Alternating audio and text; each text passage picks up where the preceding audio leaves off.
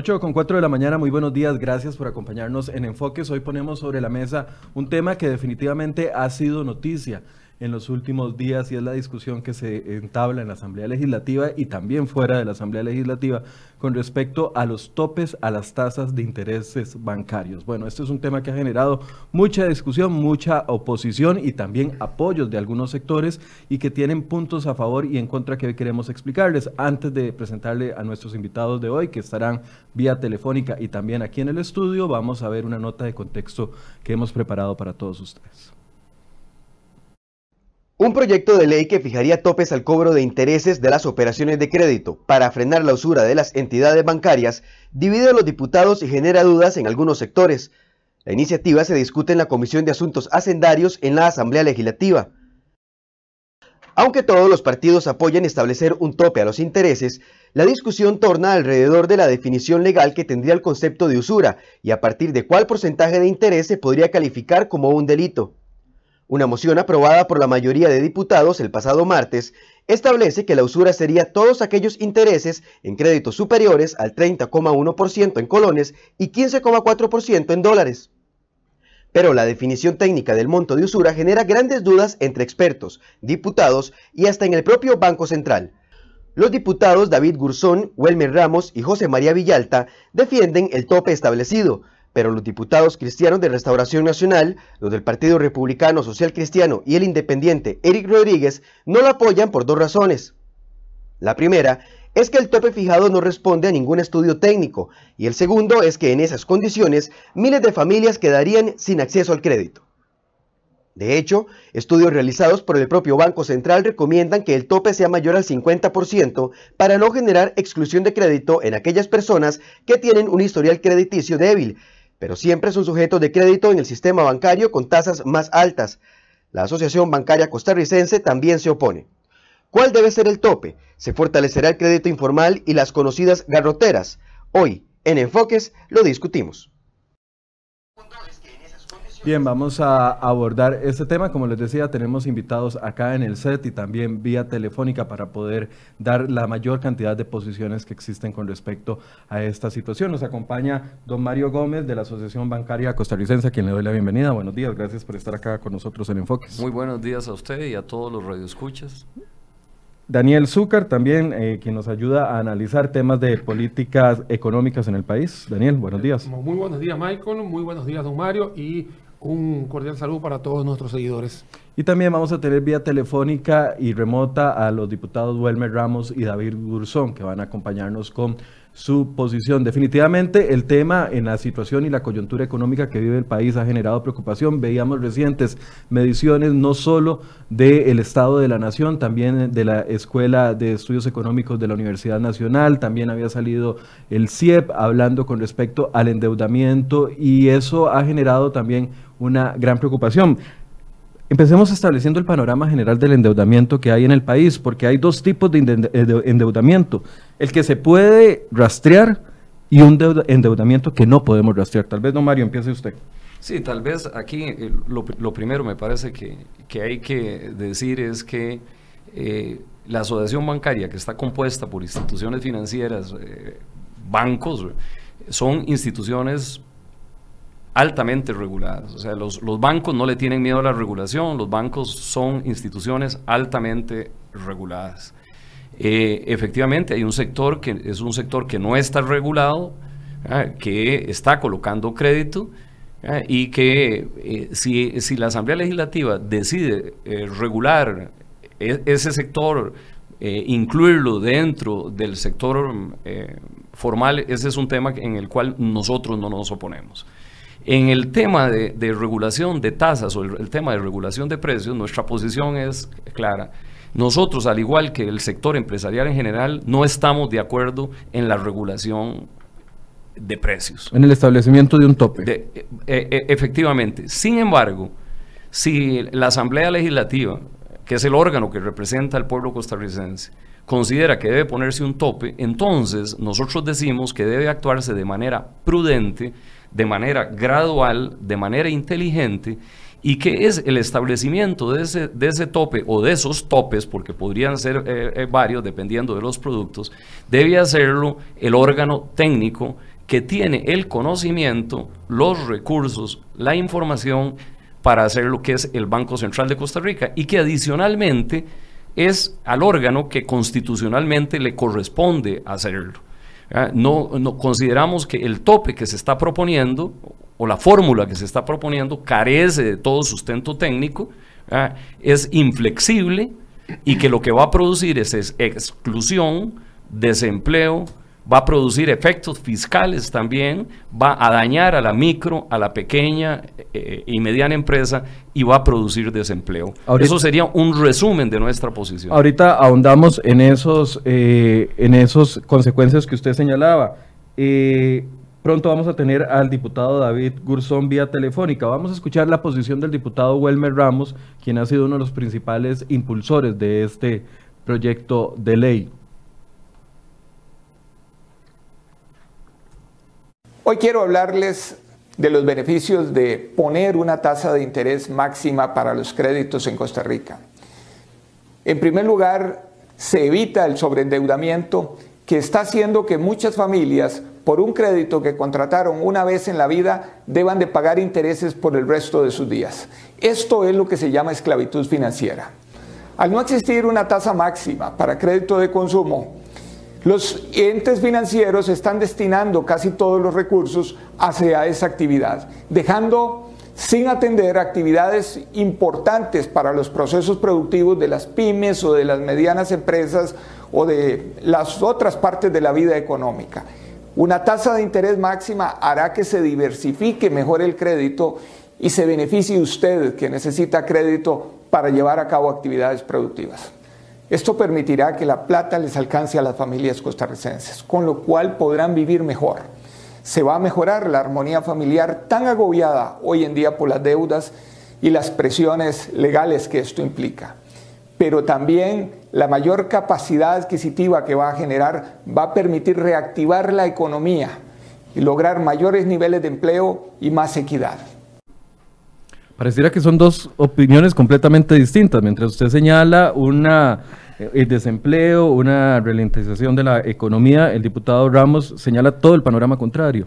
Sí, a mí me parece que con todo el respeto, digamos, yo valoro altamente el esfuerzo que está haciendo el diputado Ramos y el diputado Gurzón, en el sentido de poner el tema de discusión sobre, sobre la palestra, pero es que el sobreendeudamiento no está dado en altas tasas, no está dado a altas tasas de interés otros medios de comunicación y, la misma Universidad, Universidad Nacional y, la Universidad de Costa Rica han mostrado que la gente que está altamente endeudada está endeudada a tasas bajas. Y hay sectores que están siendo afectados, como el sector de la policía, el sector de la educación, donde reciben eh, 10 eh, mil colones eh, eh, mensuales. Entonces, es falaz no es cierto, y yo lo digo con todo el respeto a los diputados, no solo por su condición de diputados, sino por su condición de amigos, que bajar la tasa, resuelve eso al día siguiente. La ley no es retroactiva. A la gente hay que ayudarle, pero hay que decirle la verdad. Y no es cierto que bajando las tasas se va a resolver al día siguiente la situación de todas esas personas que están sobreendeudadas.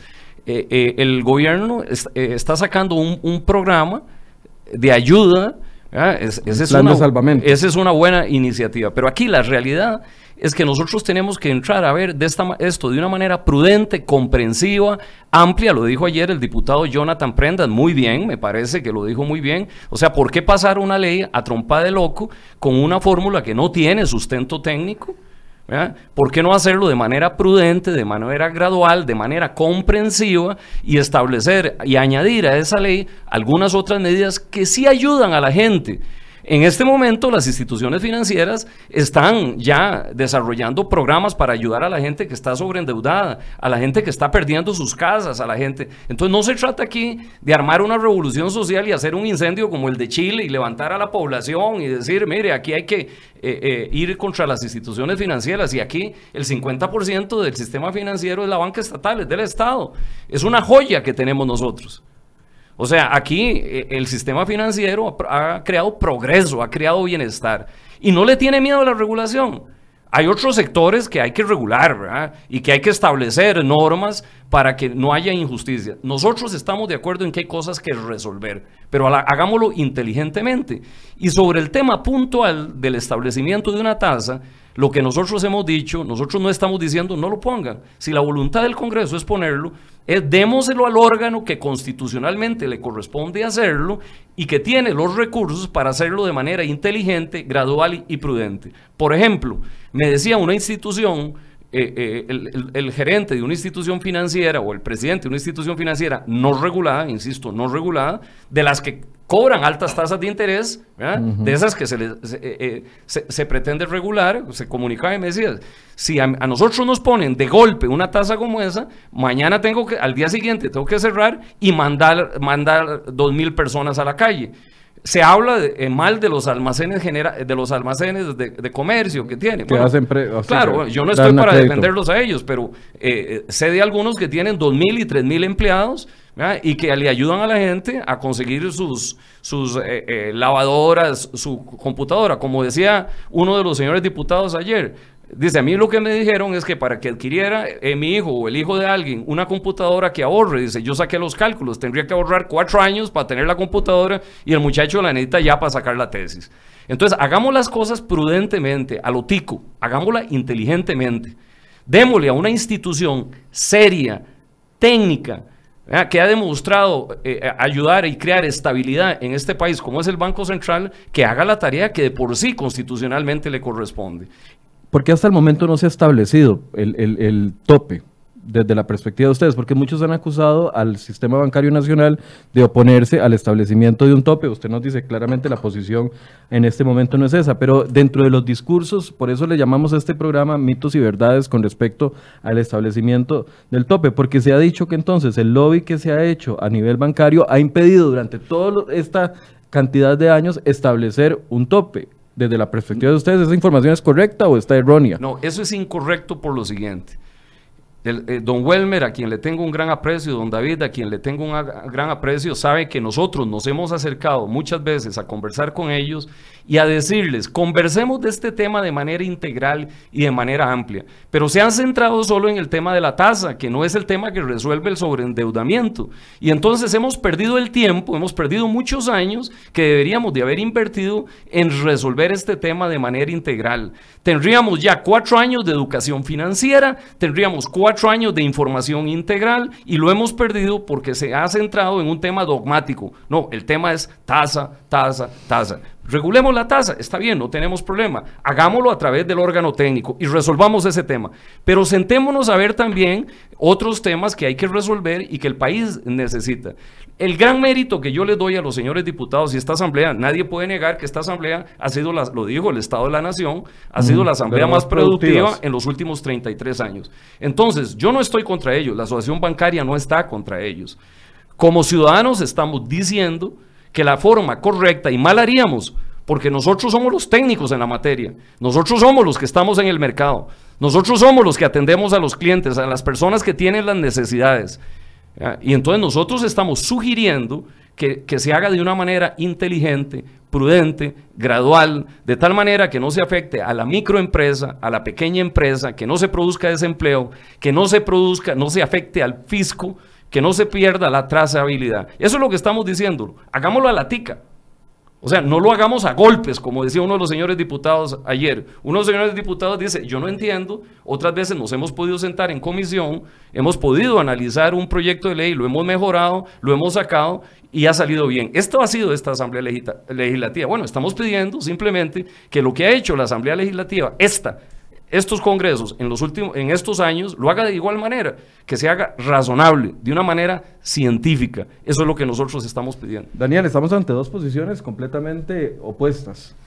Mira, primero me quiero quedar con una palabra, no porque don Mario no haya explicado todo, al contrario, dijo una gran cantidad de cosas, me dejó sin muchas ya para hablar, no voy a, no voy a redundar lo que acaba de decir don Mario, pero sí quiero rescatar a lo que significa educar a la población.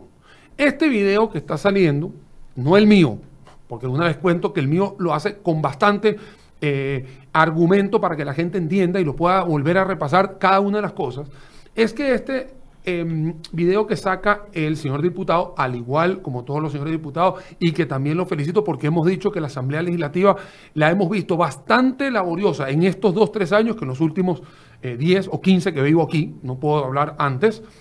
Pero lo que sí está claro es que en este video que él manda no explica absolutamente nada y cualquier verbo que se ve es totalmente populista. O sea, la gente se deja llevar.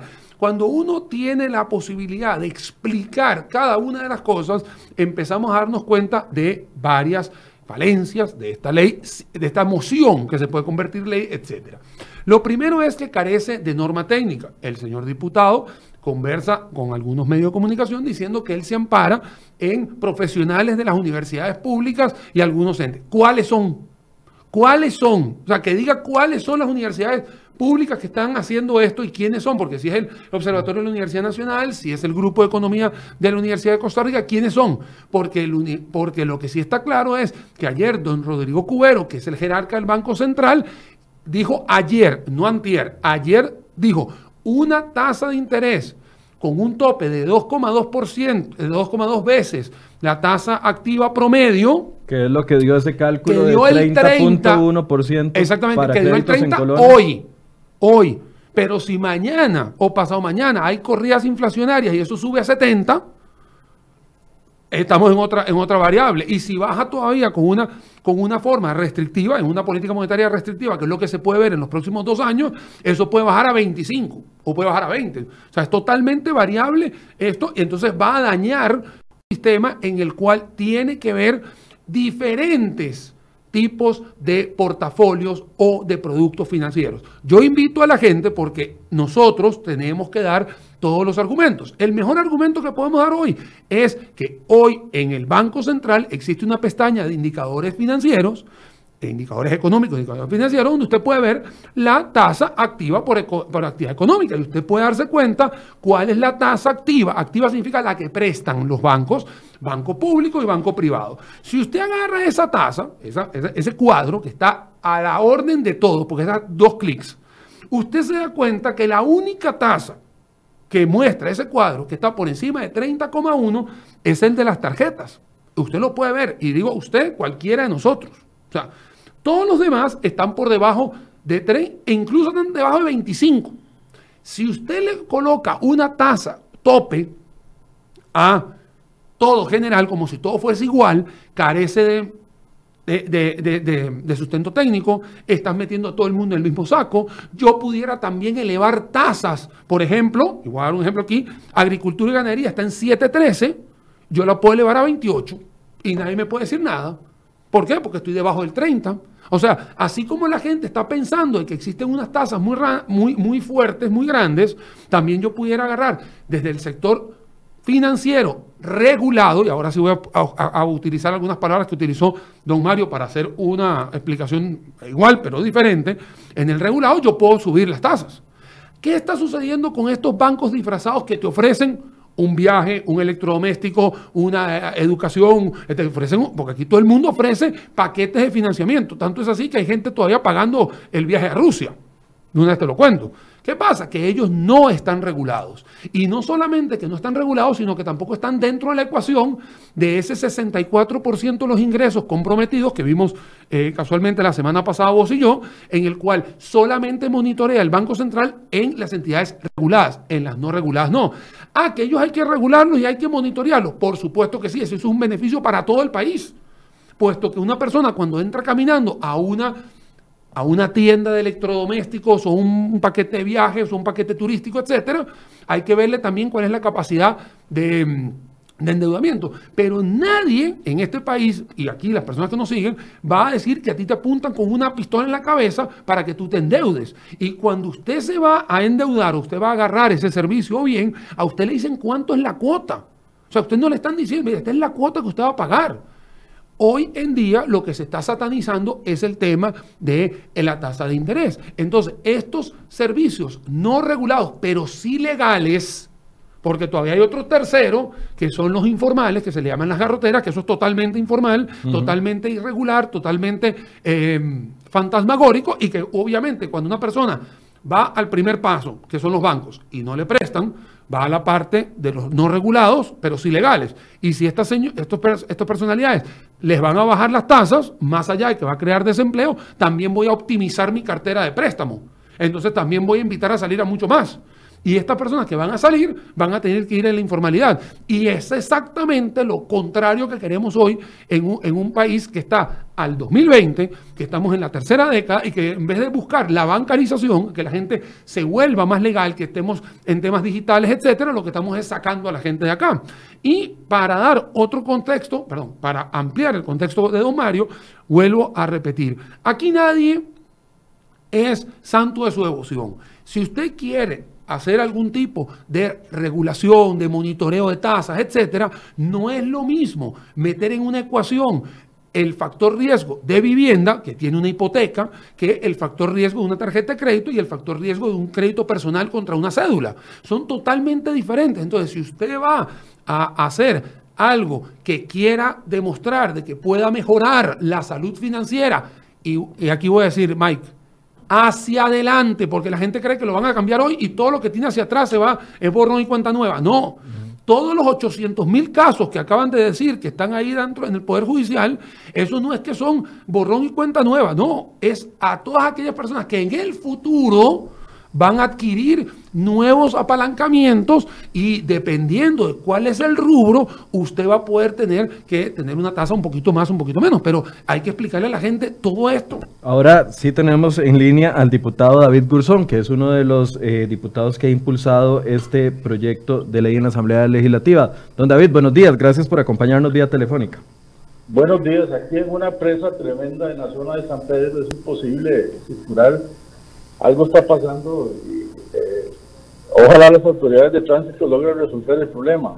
Sí, lo que pasa es que tienen unos estudiantes de la UCR bloqueado el paso en los alrededores de eh, el sector de derecho de la UCR y por eso es que eh, está bloqueado el paso. Don David, estamos hablando del tema de las tasas de usura y el proyecto de ley. Tenemos aquí, nos acompañan en el estudio don Mario Gómez y el economista de la, bueno, no, don Mario Gómez de la Asociación Bancaria Costarricense y el economista Daniel Zúcar. Escuchábamos la posición que expresó don Welmer Ramos ayer con respecto al establecimiento del tope y queremos escuchar y que usted nos pueda explicar las razones por las cuales ustedes creen que tiene que ser de 30.1 el tope en créditos en colones y de 15.4 en créditos en dólares. Adelante, don David. Buenos días y saludos a las personas que lo acompañan, a don Mario Gómez y al señor Zúcar. Nosotros en ningún momento hemos dicho que la tasa tiene que ser X o Y. Lo que hemos dicho y que personalmente he impulsado es que el país requiere establecer un tope a la usura. Es esa definición que establece a partir de donde se puede definir que hay una explotación del hombre hacia el hombre, algo que está en la Carta de Derechos Humanos. ¿verdad? Eso no puede darse en Costa Rica y ya es hora de detener ese comportamiento abusivo de los agiotistas y de los usureros. Para lograr esa tasa de usura, hemos venido proponiendo varios métodos y finalmente hemos llegado a una conclusión de que la forma de hacerlo es partiendo de la tasa activa, de la tasa con que se presta el dinero a los ciudadanos, a los usuarios. Esa tasa ya incluye todos los costos administrativos, financieros, incluye el riesgo. Y la posición que hemos adoptado es que esa tasa que existe en dólares y existe en colones, que la calcula el Banco, el Banco Central, el promedio de los últimos seis meses debe regir para los seis meses siguientes, multiplicado ese factor por 2.2. Nosotros con ese cálculo, si, la, si esto se hubiera aprobado hace un año, cuando presenté el proyecto, probablemente la tasa hubiera sido muy cercana al 35.2% en colones. Y puede ser que en este momento, con los cálculos que ha hecho los economistas, eh, la tasa esté dando ese número que usted dice. Pero no es una tasa fija, sino que es una tasa que varía semestralmente conforme a los indicadores de la tasa activa, tanto en dólares como en colores.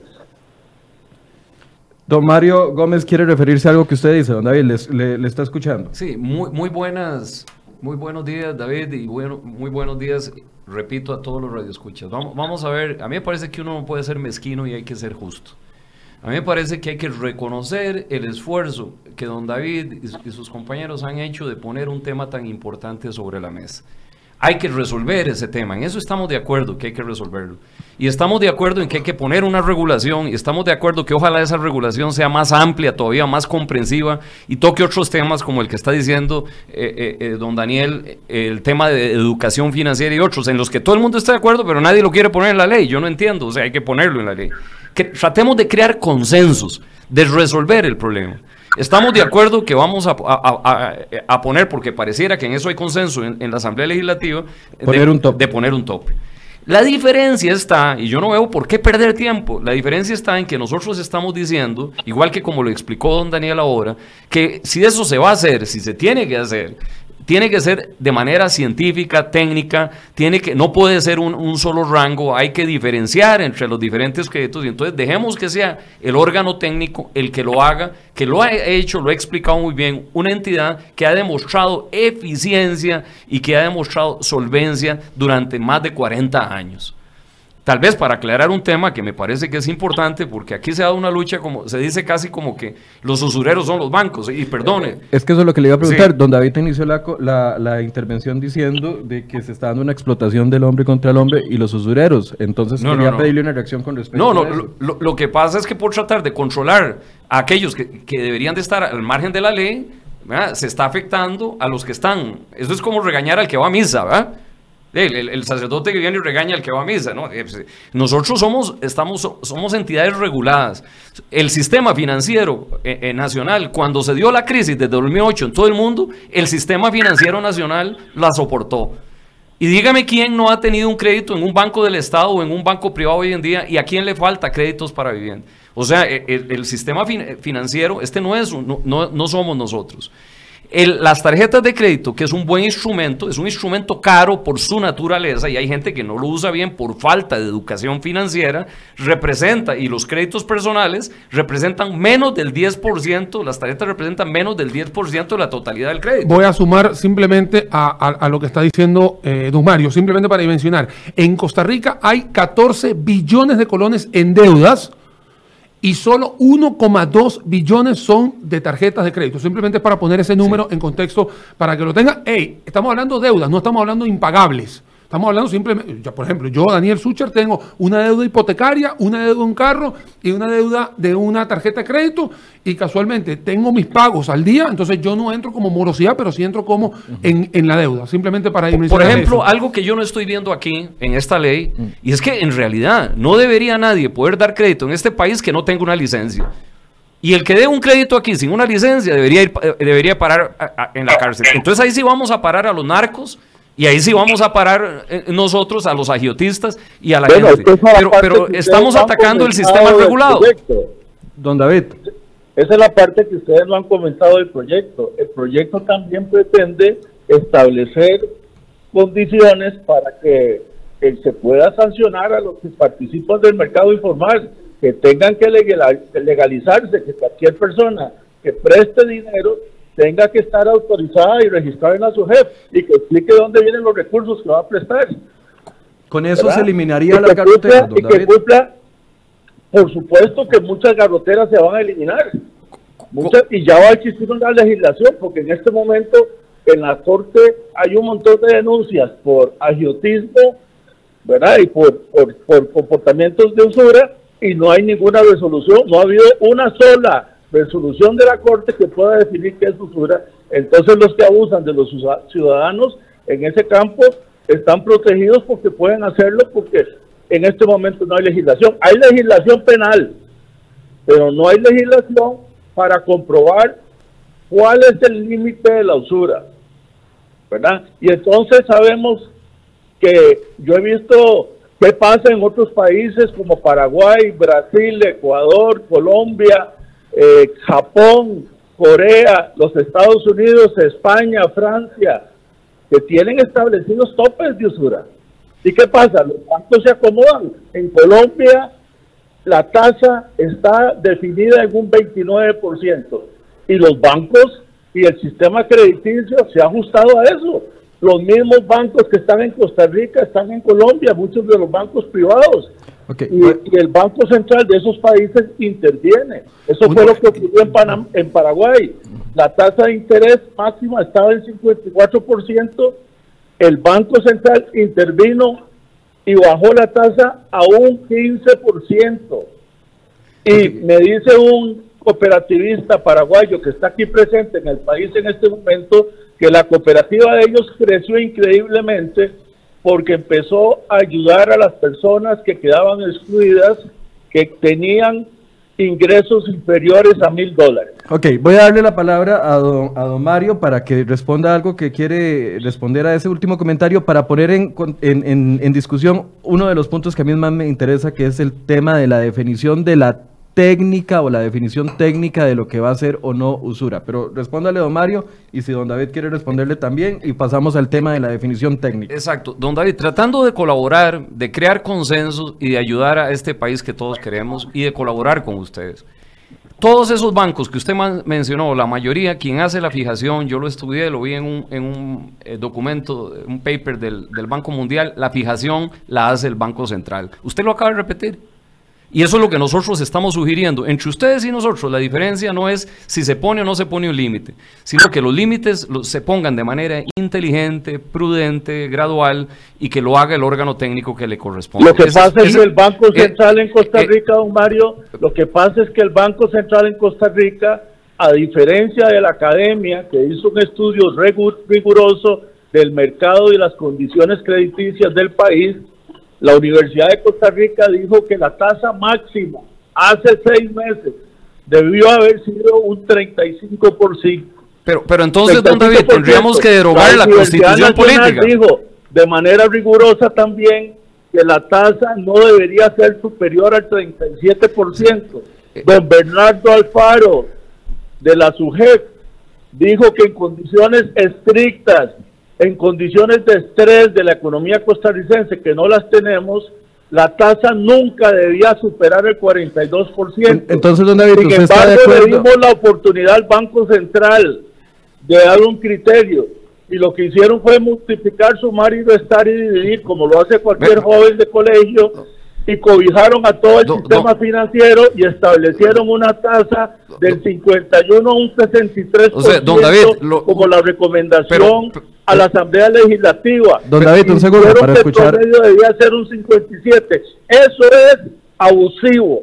Eso es usurero. Eso es agiotista, bueno, viniendo del propio Banco Central hacia el pueblo costarricense. Eh, usted no, cree en los datos del Banco Central, entonces. Es que, eh, don David, con todo respeto, entonces tendríamos que derogar la constitución política y eliminar el, Banco Central. Usted lo que está diciendo es que no le gustó. Diputados tenemos eh, permítame un segundito. tomar decisiones e intervenir en el sistema. O, sea, lo que usted dijo fue que no le gustó la opinión técnica del Banco Central y de la Superintendencia General de Entidades Financieras que han demostrado a lo largo de muchos años una gran solvencia. Usted no, lo que usted dice es que no les gustó, pero, pero no es que usted no puede demostrar que, estén mal. Debía ser un 42. Eh, don David, estamos en condiciones de estrés. Don David, para que podamos entender los argumentos de ambos, eh, le voy a dar la palabra a don Mario y después usted le puede responder, ¿está eh, bien? Exacto. Con todo el respeto, don David, yo entiendo su sentimiento y lo valoro de la mano, de, créame, de, de una gran eh, forma. Eh, usted lo que está diciendo es que a usted no le gustó la opinión técnica, los criterios técnicos del Banco Central y de la Superintendencia General de Entidades Financieras, pero no han demostrado que estén equivocados, que es diferente. Que fue lo que don Daniel preguntó aquí. El don Daniel dice, nadie me da un criterio técnico razonable que fundamente ese 2.2. Pero para mí lo más importante es el bienestar del país. Eh, nosotros tenemos que confiar en nuestras instituciones. Eh, la democracia costarricense se sustenta en la solvencia de sus instituciones. No puede ser entonces que si el Tribunal Supremo de Elecciones sale con una resolución que a mí no me gusta, entonces ahora ya no le, paso eso para que lo haga otra persona, eh, otro ente que no le corresponde constitucionalmente hacerlo. Nosotros estamos diciendo, vamos a la regulación, perfecto, hagámoslo bien, hagámoslo técnicamente. don David, eh, Buenas responderle con mucho le habla un cordial saludo. responderle con mucho gusto. Eh, vea. Puedo responderle con mucho gusto. Eh, Yo no estoy en contra de lo que dice la SUGEP. La SUGEP dijo que en condiciones máximas de estrés de la economía costarricense, las cuales no están presentes actualmente en el mercado, la tasa de usura se debería definir en un monto que no supere nunca el 42%. Algo debe saber bien don Bernardo Alfaro respecto para dar ese, ese límite. Sin embargo, el Banco Central cobijó totalmente a todas las instituciones crediticias del país y fijó un promedio entre un 51 y un 63%, que pone la, el promedio en 57. No podemos estar de acuerdo con eso jamás. don David, una, una, pregunta. Vea, eh, Daniel Sucher le habla, un cordial saludo. Si yo me voy al website del Banco Central, donde tengo las tasas de interés que son las que todos nosotros como analistas vemos, y usted está eh, impulsando esto con el 2,2 veces y da 30,1. En estos momentos ningún rubro está por encima de 30, salvo tarjetas de crédito en, 30, en 37,29. O sea, el resto de la banca supervisada en Costa Rica estaría, no estaría entrando en eso. Y el tema de las tarjetas de crédito hoy solamente representan menos del 8% de las deudas que están en la calle. Esos son números que estoy leyendo de Banco Central. Mi pregunta, mi pregunta, don David, es ¿El tema son los bancos? Porque pareciera que no, porque aquí no está, estoy viendo que... ¿O es un tema de los sistemas no regulados, que son aquellas personas que emiten algún tipo de financiamiento, que también tienen un poder judicial que dura 3 a 5 años para poder cobrar y lamentablemente mucha gente no puede cobrar, entonces el valor del dinero en el tiempo es, se pierde. Entonces, es una pregunta que yo le estoy haciendo como analista, don David, si han puesto esto que le acabo de decir, porque si hay algo que sucede en Costa Rica es que si uno da un dinero, no tiene la seguridad de que aquí le vuelvan a pagar esto, porque aquí la cultura ha sido muchas veces de que no se paga bien o no se, o no se cumplen los compromisos como tal. Mi pregunta es si eso está dentro de la ecuación que ustedes pusieron. Dentro de la ecuación también está el sistema informal que está atacando fuertemente a la gente más pobre, donde les prestan a tasas del 10% mensual con un total abuso. Yo le quiero hacer una pregunta a usted también como analista. En la fórmula de las tasas de interés, ya que usted se refirió a tarjetas de crédito, ¿Usted me puede decir cuál es el componente del riesgo porcentualmente en la fórmula? Si yo le voy a decir una cosa, si yo pago todos los días, cuando yo pago el contado, la tasa de interés, en realidad para mí y para todas las personas a las que yo le doy clase, les digo, ni se preocupen por la tasa de interés, usted tiene que preocuparse por todos los compromisos que usted está adquiriendo y el día que tiene que pagar de contado, tiene que pagar de contado. Esa es la herramienta fundamental. Yo le hice una pregunta que usted no me la ha contestado, señor Zucker.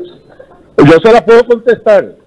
No, yo le, no, yo le estoy diciendo lo que yo hago a través de mis clases en educación financiera. Yo, le digo a la gente, cuando va a tener que comprar algo y si no tiene que comprarlo, no lo compre. Así de sencillo. Yo le pregunté cuál es la tasa de riesgo que está en el diseño de la fórmula para definir las tasas. Es que eso, vuelvo a repetirle, don David, para mí el tema no es ver si la tasa tiene una inclusión de riesgo, no, es un tema de educación financiera, decirle a la gente que, no tenga que adquirir bienes y servicios que no necesite. Es que tenemos que orientar a los estamos escuchando el programa y resulta que la información que yo recibo de las personas que se dedican a trabajar en riesgo en los bancos me indican que la tasa de riesgo que está en el diseño de la fórmula es un 12%. Cuando un banco está en un nivel de un 3% de morosidad, la SUGEF tiene que intervenir el banco y resulta que el riesgo es cuatro veces más grande. Y para calcular la tasa de interés que imponen las tarjetas resulta que incluyen el encaje legal, enca- eh, eh, los costos administrativos, las comisiones y la utilidad. Ok, o sea que usted está hablando solo de las tarjetas de crédito, entonces el problema son tarjetas de crédito, no es el resto del, no es el resto del sistema La- financiero. No me deja informarle al público, si usted no deja hablar, entonces yo, si no me salgo del programa. Don David, eh, tranquilo, estamos conversando. Nada bueno, más quiero yo pedirle a los tres. explicar, pero no me dejan explicar. Sí, señor. Nada más quiero pedirle a los tres que no nos atravesemos en la conversación para que se pueda entender, porque la gente que nos está viendo nos está reclamando, eh, con justa razón, de que no está entendiendo ninguno de los mensajes porque se habla encima. Quiero cerrar Bueno, este yo- punto para pasar yo al, quiero- al- al siguiente, don David. eh, Bueno, no me dejan hablar, entonces me disculpo de los oyentes, pero si ustedes quieren que yo hable y explique a los ciudadanos costarricenses lo que está pasando, donde se les cobra un 12% de riesgo y un 40% de utilidad sobre los costos, entonces los costarricenses entenderán por qué las tasas están en Costa Rica hasta el 49, 50%, 54%, y por qué en otros países latinoamericanos está en un 15, en un 12%, en un 17%. ok. Entonces le están extrayendo a los más pobres y a la clase media la riqueza para dársela a un pequeño grupo de la clase más es que- alta de este país. Don David, hablemos también de la definición técnica. ¿Cuál es la técnica que se utiliza? Porque usted ya nos dejó claro de que no, no está de acuerdo con la posición del Banco Central. ¿Cuál es la base técnica y de quién es la base técnica para definir en ese 2.2 lo que sería usura y lo que no sería usura?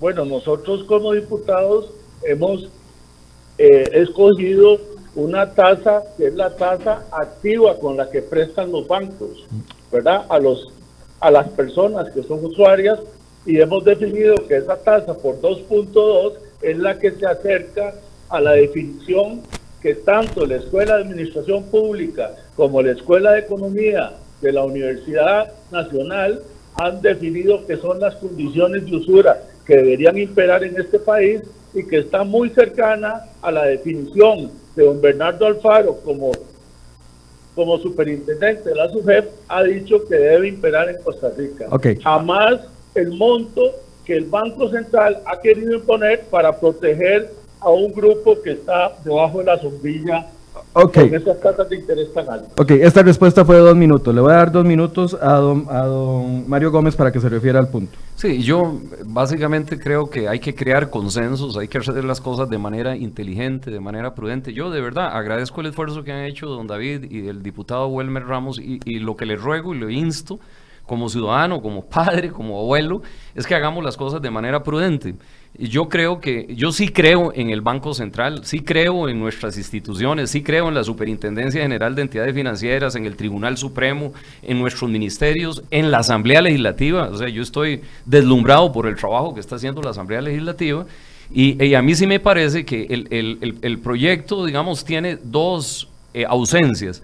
Una que la diga como abogado de ejercicio de casi 30 o 35 años, y es que se está, eh, no es cierto que eh, se esté incluyendo ahí, criminalizando, digamos, a los criminales que están otorgando eh, crédito y cobrando a golpes. Eso no es cierto. O sea, no es cierto que se está manejando adecuadamente el tema del delito de usura. Eso no es cierto, yo lo puedo decir como abogado, porque a manera, si usted, si el tema es la tasa de interés, para resolverlo jurídicamente es muy fácil, es simplemente llegar y decir que la cláusula es nula y entonces usted no lo paga porque no se lo pueden cobrar porque es ilegal.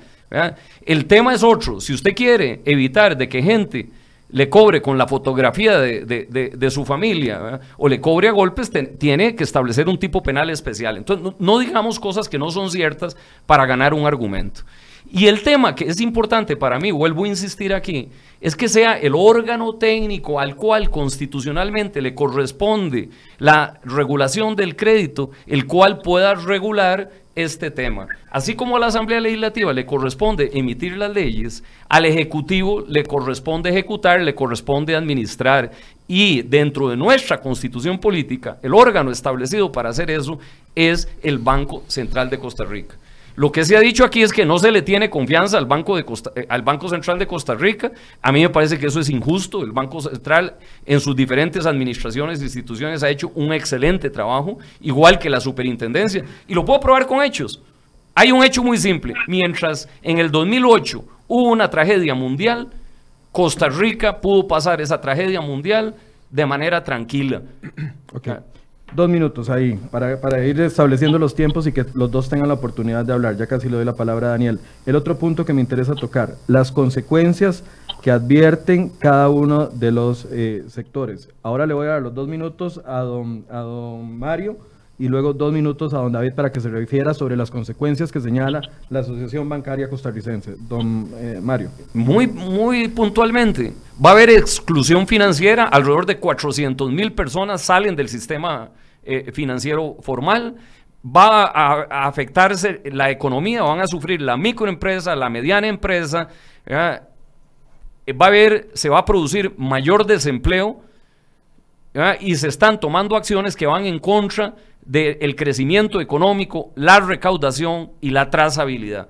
Y bueno, y que cada quien asuma su responsabilidad. Esas son las dos consecuencias que ve, don, don, Mario. E, e, efectivamente, o sea, los controles de precios siempre han producido lo contrario a lo que se busca. En este caso va a haber exclusión financiera, vuelvo a decir, se va a afectar el comercio, se va a afectar el empleo y se va a afectar la recaudación fiscal. Son efectos puntuales que se han dado no solo en, en, en, la, en América Latina, sino, sino, en otras latitudes. Okay. Utilizó un minuto, ya lo voy a hacer así mejor para que entonces todos quedemos con, con el, la palabra eh, suficiente para explicar. Don David, le escuchamos sobre estos dos argumentos que señala don Mario. Si fuera así, si fuera así, ya en todos los países que yo cité hubieran derogado el tope a los usura. Con eso le contesto. O sea, no, no, no, no ve ninguno de estos dos riesgos, ni de los 400 mil excluidos, ni, ni de un aumento en el desempleo. No, ya tenemos un aumento de desempleo por falta de demanda interna, ¿verdad? La demanda interna del país ha decaído, la falta de confianza de los empresarios y los costos de la matriz energética en el país, ¿verdad? Y falta de decisiones a, promover el emprendedurismo y que la banca de desarrollo entre realmente a, actuar, ¿verdad? Con los fondos que tienen y eso no lo hemos visto. Pero te voy a decir de nuevo, Corea tiene un 24%, Francia tiene un 21%, ¿verdad? Paraguay tiene un 29%, Colombia tiene un 30.32%, se los estoy diciendo de memoria. En Estados Unidos, para préstamos de hasta 25 mil dólares, está una tasa de un 16%. Entonces, ¿por qué Costa Rica no puede? Ok, don Mario.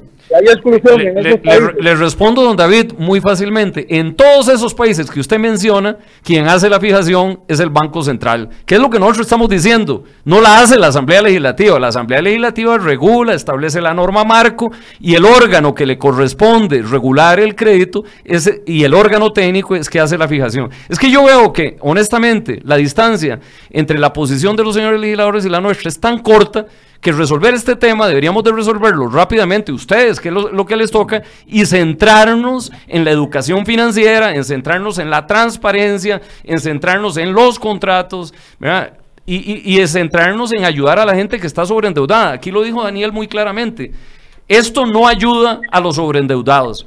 Y hay que tenderles una mano y hay que centrarnos. Y entonces, por estar discutiendo en un tema que debería de poderse resolver de manera sencilla, hemos perdido mucho tiempo. No hay don malas voluntades aquí. Usted que es el abogado de los bancos privados, dígame una cosa. ¿Por qué han prestado dinero de una manera tan irresponsable a los ciudadanos que no tienen capacidad de pago? Porque el prestar, sabiendo que no van a pagar, aumenta la tasa y aumenta el riesgo y ganan más utilidades. déjeme, fiscal.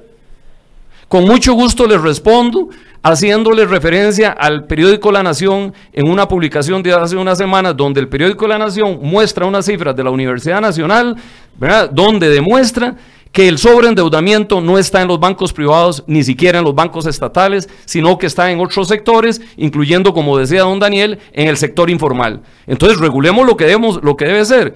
El sobreendeudamiento no está en el sector regulado, no está en el sistema bancario, ni en los privados. Es más, todo lo contrario, ahora con un programa que está sacando el gobierno, está la banca estatal de manera heroica saliendo con un programa de, de, salvamento. Entonces no nos castigue a quien no, les repito, nosotros vamos a misa, no nos regañes si nosotros estamos yendo a misa.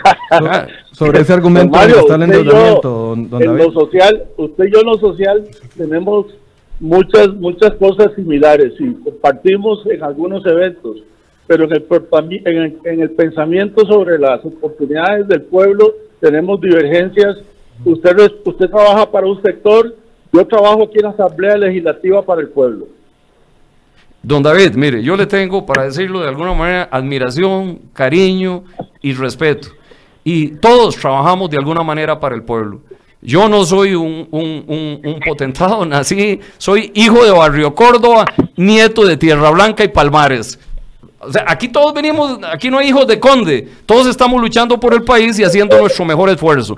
Yo insisto, y lo he repetido muchas veces en este programa, lo que estoy advirtiendo es, hagamos las cosas de manera inteligente, prudente, técnica, démosle al órgano que corresponde constitucionalmente la regulación del crédito el hacer lo que le corresponde, que es fijar eso que ustedes están queriendo fijar. Y además de eso, le hago el, eh, eh, trato de aportarle a usted, mi amigo, que todos esos países que usted mencionó, con esas tasas que se hacen de acuerdo a esas circunstancias de cada país, en esos países quien lo hace es el Banco Central. y con mucho gusto le puedo hacer llegar el documento. Don David, un cierre. No, no, no, yo no tengo ninguna duda que es el Banco Central en esos países. Por eso es que me sorprende que que teniendo Chile un 34.82, ¿verdad? Y Colombia un 29%, Ecuador un 30.5%, Corea un 24%, Francia un 21%, ¿verdad? Que, no, que, el Banco Central de Costa Rica no tenga la capacidad y la experticia para lograr regular y lograr que las tasas bajen a donde deberían estar, porque el costo del dinero es muy bajo comparativamente con las altas tasas. Quiere decir que si el costo del dinero es tan bajo, hay grandes utilidades para el sector bancario. David, don David, muchísimas gracias. Muchas gracias. Bueno, quisiera decirle algo a don David. Vea, don David, eh, nosotros estamos acá para aportar. O sea, aquí en ningún momento es para traer las cosas abajo es para un tema de aportar. Vean que al principio del programa estuvimos conversando de que meter a todo el mundo en el mismo saco no es prudente. Así como usted... Eh, usted está impulsando algo que valoramos todos, vuelvo a repetir, desde el punto de vista de análisis totalmente neutral, el tema del sistema financiero regulado no tiene ningún tipo de problemas, incluso existen documentos antes de emitir eh, o antes de ejercer una tarjeta de crédito, existen los documentos para que uno se los pueda explicar. Por otro lado, existe un lugar que sí, que son los no regulados. Y en ese caso, eh, lo dije anteriormente, ni siquiera están monitoreados por el Banco Central, cuando en aquellos países que usted acaba de mencionar sí lo están. Entonces, eso me parece que es un paso adicional que se puede hacer para poder llegar a meter a todo el mundo, para tener a mediano y largo plazo una salud financiera mucho mejor en nuestra sociedad, y sin importar, obviamente, el, el, el estatus. ¿Un paso adicional o un paso previo? Es la duda que a mí me genera, mm, porque si se va a regular a la, a la, parte bancaria, pero se deja al sector que está generando el mayor endeudamiento y mayor afectación a los costarricenses, no se debería de haber empezado por ahí. Claro, yo sé que echar para atrás es, muy. Eh, eh, a ver, por, supuesto. por supuesto que sí. Por supuesto. Pero, pero, pero, como estamos avanzando, lo que le quiero decir a, don David, más allá de todo lo que hemos hablado en la mañana de hoy, si obviamente se subió el tono, se bajó el tono al final, es un tema donde aquí todo el mundo quiere echar para adelante, porque al final queremos tener una Costa Rica mucho mejor. Solo que le estamos diciendo, obviamente de mi punto de vista, que no es lo mismo un crédito de vivienda que un crédito personal, un crédito de consumo, crédito. O sea, hay que ir poniendo poco a poco diferentes mediciones porque cada cada uno de esos rubros tiene diferentes eh, ecuaciones, o sea, hay diferentes tasas de riesgo y no es lo mismo poner una con otra. Eso es simplemente para aportar, sí, ¿qué quiero yo? Que la gente se vaya a la bancarización, ¿qué quiero yo? Que la gente no se vaya a la informalidad, ¿qué quiero yo? Que la gente se pueda monitorear y estar apalancado, porque al final el problema que tenemos hoy de la gran cantidad de gente que está endeudada no es exactamente por el tema financiero. ¿Y por qué te lo digo? Porque están los resúmenes del Poder Judicial donde hay más de 800 mil casos y la mayoría de los casos es o la Caja Costarricense del Seguro Social, o es el ICE, lo estoy leyendo, o es el ICE, o es el Banco Nacional, o es el Banco Popular, y sí, hay dos financieras no reguladas que también están liderando este, este, este, este ranking. Entonces, les estoy diciendo. Son Instacredit y. No, obviamente no puedo. yo, yo, sí lo puedo. yo ¿Usted sí sí lo- la yo puede sí lo leer? puedo leer, claro. Ok, él sí lo puede leer. Acá lo tienes. Instacredit y GMC Servicios son los que encabezan las listas de La demandas lista- que tienen saturados a los eh, de, tribunales de, de- justicia de por cobro casos. judicial. Y ahorita quiero contar una cosa simplemente para terminar. Son más de 850 mil expedientes y mucha gente ha traducido 850 mil expedientes a 850 mil personas. Y eso no es correcto. Aquí tengo un abogado, a ver si me puede. Yo quiero aprender de usted, don Mario. ¿Eso significa 850 mil personas o una persona puede tener 15 expedientes abiertos? Una persona puede tener 15 expedientes Y abiertos. ahí es donde está el problema, que también han utilizado esto como un verbo populista para decir que son 850 mil personas que están, ojo, casos por usura, cuando en realidad lo que tienes acá son 13 docentes totalmente, nada que ver, la Caja Costarricense y el ICE, acá está, lo que, no les, leer. que no les caería la ley de, O sea. Acá encima. está. Dos bancos, Banco Popular y Banco Nacional. Entonces estaríamos atentando contra la entidad financiera pública también. O sea, todavía peor. Sí, obviamente está un banco, que es el banco más grande del punto de vista privado, sí, porque tiene la mayor cantidad de gente y por probabilidad tiene que tener gente que no le esté cobrando. Y, hey, y esos son los casos de imposibilidad de pago, donde las imposibilidades de pago no están referidas a una tasa en especial, simplemente es un expediente abierto, vuelvo a repetir, el, el- el experto es don Mario, pero es un expediente abierto en el cual puede ser una tarjeta de crédito, puede ser un vehículo, puede ser una casa, puede ser cualquier cosa. Don Mario. Sí, yo, yo Para ir vuelvo, cerrando. Sí, yo vuelvo a invitar, digamos, a, a- a don David y a los señores diputados. Ellos son los que tienen la autoridad. O sea, ellos son los que nosotros elegimos. Sea, nosotros lo que humildemente hacemos es tratar de aportar, a tratar de lograr consensos y a tratar de echar para adelante y, de construir como ellos han venido constru- construyendo en los últimos eh, dos años. A mí me parece injusto que se ataque y aquí lo ha demostrado don Daniel con cifras y números, al sistema financiero formal, a, los bancos, al sistema bancario nacional, eh, cuando este país es uno de los países, si no me equivoco, el segundo país de mayor bancarización y, eh, del- de América Latina. O sea, nos están castigando porque aquí casi todo el mundo tiene acceso a una tarjeta de crédito, una cuenta corriente, ¿verdad? o eventualmente una línea telefónica. Bueno, eso es lo que se quiere. Ahora, si lo que se quiere ahora es evitar abusos, eh, eh, evitar eh, que haya informalidad, eh, buscar mejor bienestar, no hay problema, hagámoslo. Pero sentémonos, conversémoslo y hagámoslo sin pasiones y hagámoslo técnicamente. Y confiemos en nuestras instituciones, porque el problema que usted tiene ahora en algunos otros países, que yo creo que no es el caso de Costa Rica, es que eh, eh, se ha, ha habido conmoción social porque no se confía en las instituciones. Yo tengo confianza, y lo digo claramente, aunque a veces no me gusta lo que puedan decir, en la Asamblea Legislativa, en el Poder Ejecutivo, en el Tribunal Supremo de Elecciones y en el Banco Central y en la Superintendencia General de Entidades Financieras. Y tengo confianza en nuestros bancos del Estado, en el Banco Popular y en nuestro sistema privado financiero. El tope de 30%, si fuera ese, y de 15%, don David, ya esto es una pregunta adicional para ir cerrando.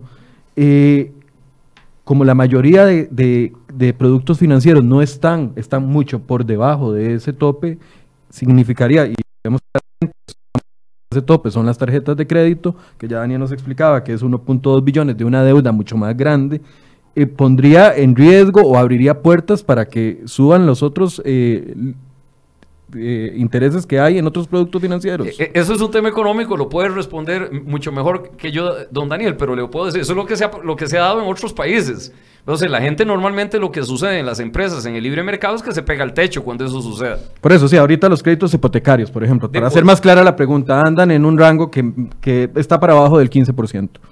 Si se pone un tope de 30 para toda la generalidad, hay riesgo de que más bien los productos que están por debajo del tope suban. Yo no puedo decir que eso va a pasar en Costa Rica, pero ha pasado en otros países. Es- esa es la realidad. ¿verdad? Eh, ha, ha Es sucedido. que, es que lo que pasa, Michael, es que cuando a ti te definen una cancha, ¿no? No las reglas, sino te definen una cancha, tú puedes jugar pegado a la banda o puedes jugar en la mitad de la cancha. Sea, y nadie te puede decir que no. Vuelvo a repetir.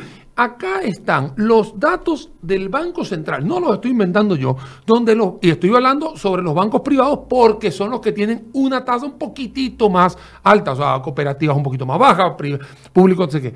Y si yo tengo, acabas de decir construcción, la construcción en la línea 4 de esa tasa que estoy leyendo dice 1493. Él lo dice acá, no lo digo yo, dice 1493.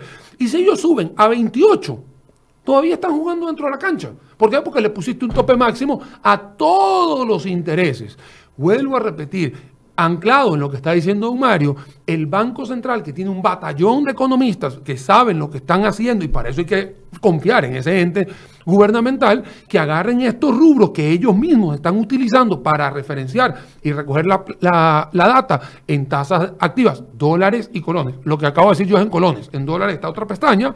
Bueno, que vayan en cada uno y poniendo una metodología para poder ir fijando algunos rangos, rangos importantes para que no haya problema y no haya un desfase en el sector financiero que, y aquí voy a empezar, que si se lo ponen, ellos van a optimizar la cartera. La cartera, si no va a poder recibir algún tipo de crédito, va a tener que pasar a la parte no financiera, eh, perdón, no regulada. Y si los no regulados también los sometes a, a, muchas cosas, el tipo también va a excluir a otras personas y va a ser un efecto dominó que te va a llevar hasta la informalidad. Pero eso es, Mike, la, el entendimiento de lo que hay en la ley.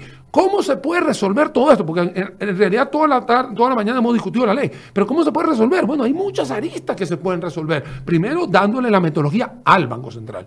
Que el Banco Central diga lo que hay que hacer. Que uno crea en el Banco Central. Y en eso estoy muy claro con, con, don Mario. Otra de las personas es, bueno, señores, hay que hacer una educación financiera. ¿Dónde? Desde el Ministerio de Educación Pública. Dos, que la gente no es que le van a cambiar esto y todos los casos que tiene hacia atrás van a ser retroactivos. No, es hacia adelante. Todo lo que está hoy en día ah, que hay un plan de salvamento. Yo mismo lo he dicho, me parece bien el plan de salvamento, pero hay otras aristas del plan que se va a caer, puede ser un castillo en naipes. Hay que poner cimientos más fuertes en el plan de salvamento. ¿Qué está sucediendo con la banca? Bueno, la banca va a tener que recibir eh, encajes legales mínimos, un poco, más, un poco más abajo, para poder tener un valor de dinero un poquito más rápido. O sea, hay muchísimas aristas que uno puede dar como ejemplos o como alternativas para poder ir mejorando. Pero como algo así, lo que va a suceder es una distorsión en el mercado en el cual si pones la tasa, muchos productos podrían subir hasta ese límite y otros que son los que estamos satanizando, sencillamente bajan siete puntos, como lo dice el Banco Central en su pestaña de tasas activas promedio en el sector. Don Mario, un cierre, un minuto para No, no, es muy simple. Yo no quiero que se me enoje más don David porque yo lo quiero mucho, ¿verdad? Y le tengo gran admiración y agradecimiento. Pero aquí ha quedado claro una cosa y es que el 2.2 no tiene sustento técnico. Se ha tratado de camuflar eso, y, pero hay que decir la verdad, la verdad es la verdad y, y, con el mayor de los respetos y cariño, yo creo que lo que ha quedado claro es que ese 2.2 no tiene sustento técnico. E insisto, nuestra propuesta no es que no haya regulación, al contrario, eh, que haya regulación, educación financiera, transparencia, publicidad y, eh, y que haya, si hay que establecer límites, que los establezca, vuelvo a insistir hasta la saciedad, como dice don Daniel, el órgano técnico que tiene la información, que tiene los profesionales y que tiene la confianza y adicionalmente que tiene la potestad constitucional para hacerlo. Es que nosotros, eso, es como que dijéramos, no confiamos en el Ministerio de Obras Públicas y Transportes y entonces ahora las carreteras, las va a hacer no, el IMAS, o lo va a hacer otra. Y no. O sea, la posición está, está, dada. Muchas gracias a don Mario, también a Daniel, a don David, que nos acompañó por 30 minutos en eh, vía telefónica y la opinión que nos eh, logramos obtener de don Welmer y la opinión que logramos obtener del Banco Central. Estas son las posiciones que hay con respecto a este tema. Ojalá que usted le haya servido para escuchar los pros y contras y también para que busque más información con respecto a este tema y por supuesto le vamos a dar seguimiento a lo que suceda en los próximos días en la Comisión de Hacendarios y también lo que vaya a suceder en el plenario cuando este proyecto de ley ya sea esté listo para una votación en primer o en segundo debate. Muchas gracias por su compañía y muy buenos días.